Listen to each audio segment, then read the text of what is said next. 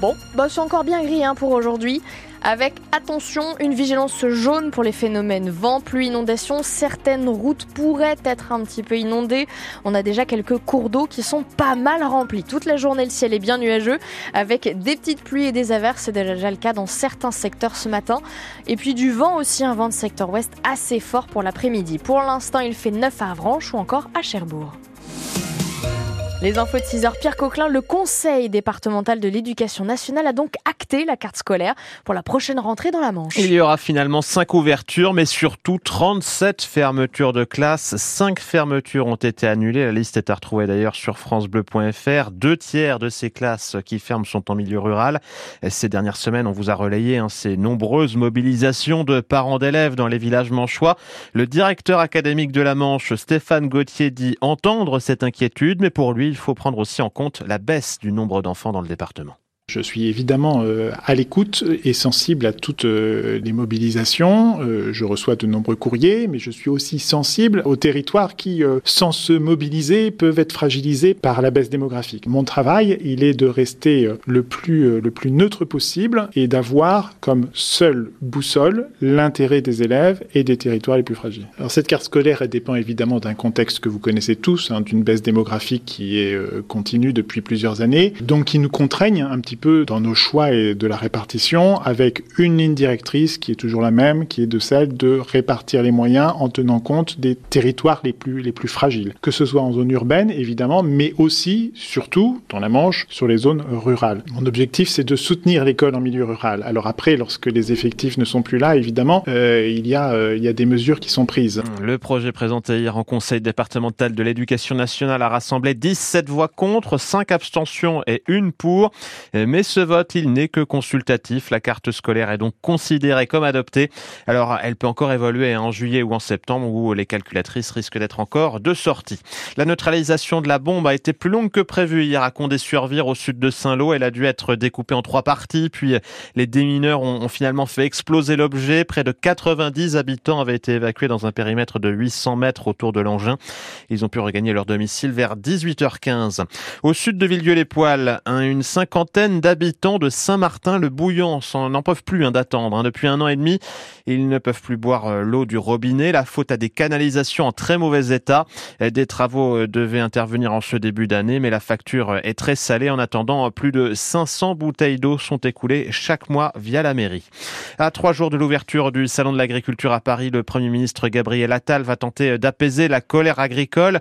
Le chef du gouvernement doit faire de nouvelles annonces. Ce matin, elles seront à suivre d'ailleurs en direct vidéo sur francebleu.fr dès 9h. En attendant, dans la Manche, la préfecture a pris trois mesures d'accompagnement pour la trésorerie des exploitations. Une accélération du remboursement des taxes sur le carburant non routier qui est utilisé pour les tracteurs, l'accélération également pour les demandes concernant les crédits de TVA et puis une enveloppe pour les maraîchages qui ont subi des dégâts causés euh, par la tempête Kiaran cet automne. C'est la première fois que des résistants étrangers entrent au Panthéon. Il y a 80 ans, jour pour jour, Misak Manouchian, résistant communiste d'origine arménienne, était fusillé par les Allemands. Son cercueil et celui de sa femme Mélinée font donc leur entrée au Panthéon aujourd'hui. La cérémonie sera à vivre sur francebleu.fr à partir de 18h15.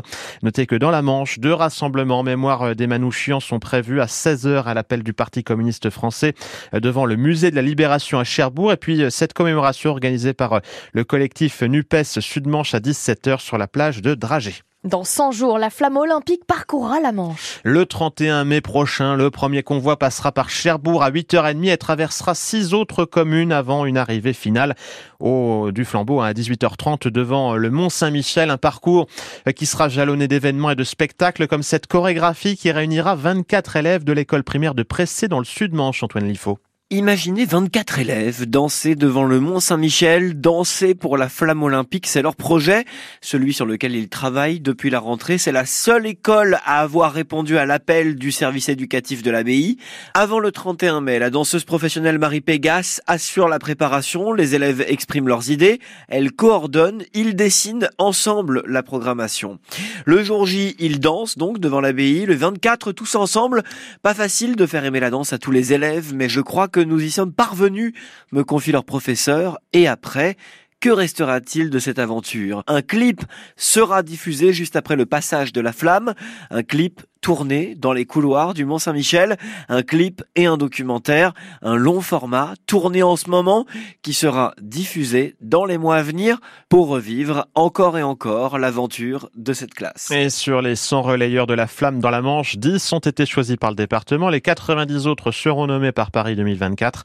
Notez que le cavalier manchois Julien Epaillard ne portera finalement pas la torche olympique le 31 mai. Le champion a déclaré forfait, il sera en compétition ce jour-là. Rappelons aussi que pour faire passer la flamme hein, dans le département, le conseil départemental et l'épique du Mont-Saint-Michel ont déboursé 180 000 euros. On termine avec le festival jazz sous les pommiers de Coutances qui a dévoilé sa programmation complète hier soir. Une 43e édition qui sera marquée par un hommage à Claude Nougaro, 20 ans après la disparition du chanteur toulousain. Un festival qui fera aussi de gros clins d'œil au 80e anniversaire du débarquement. Jazz sous les pommiers, ce sera du 4 au 11 mai à Coutances.